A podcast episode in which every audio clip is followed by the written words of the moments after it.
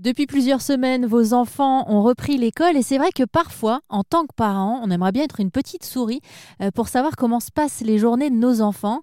Il y a une étape quasi obligatoire quand on est au collège ou au lycée, c'est le CDI. Alors je ne sais pas si vous vous souvenez euh, d'être allé au CDI. Moi, je voyais ça comme une grande bibliothèque, sauf que c'était mieux parce qu'on pouvait se mettre dans un coin et rigoler avec euh, les copains et les copines. Aujourd'hui, on va découvrir un CDI extraordinaire.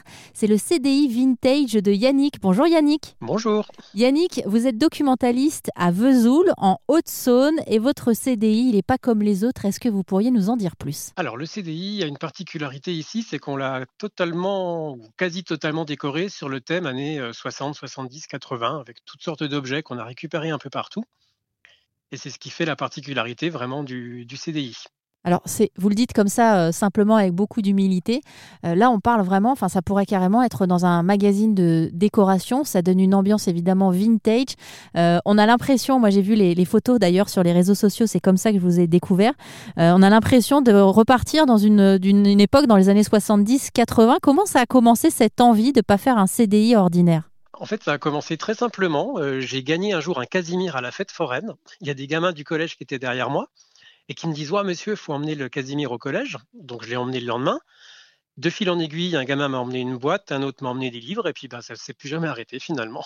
Ça veut dire que c'est quelque chose qui vous a presque dépassé en fait. Presque, quasiment. C'était pas du tout prévu comme ça au départ. Et puis euh, voilà, l'idée a été lancée. Les chefs d'établissement successifs ont tous été d'accord et partants. Donc euh, voilà, on a continué l'idée et maintenant on est, on est complètement dedans.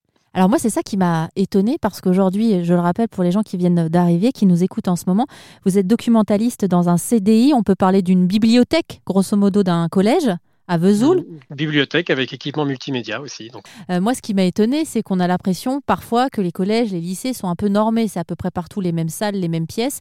Et là, vous avez créé vraiment un environnement qui permet quoi aux élèves? Vous avez vu un changement au fur et à mesure dans les années? Ah bah, Ça permet beaucoup de créer un espace un petit peu, euh, un petit peu chaleureux un petit peu nostalgique aussi, hein, puisque même, même les gamins retrouvent des objets qu'ils avaient quand ils étaient petits, qu'ils revenaient de leurs parents, des grands-parents au départ.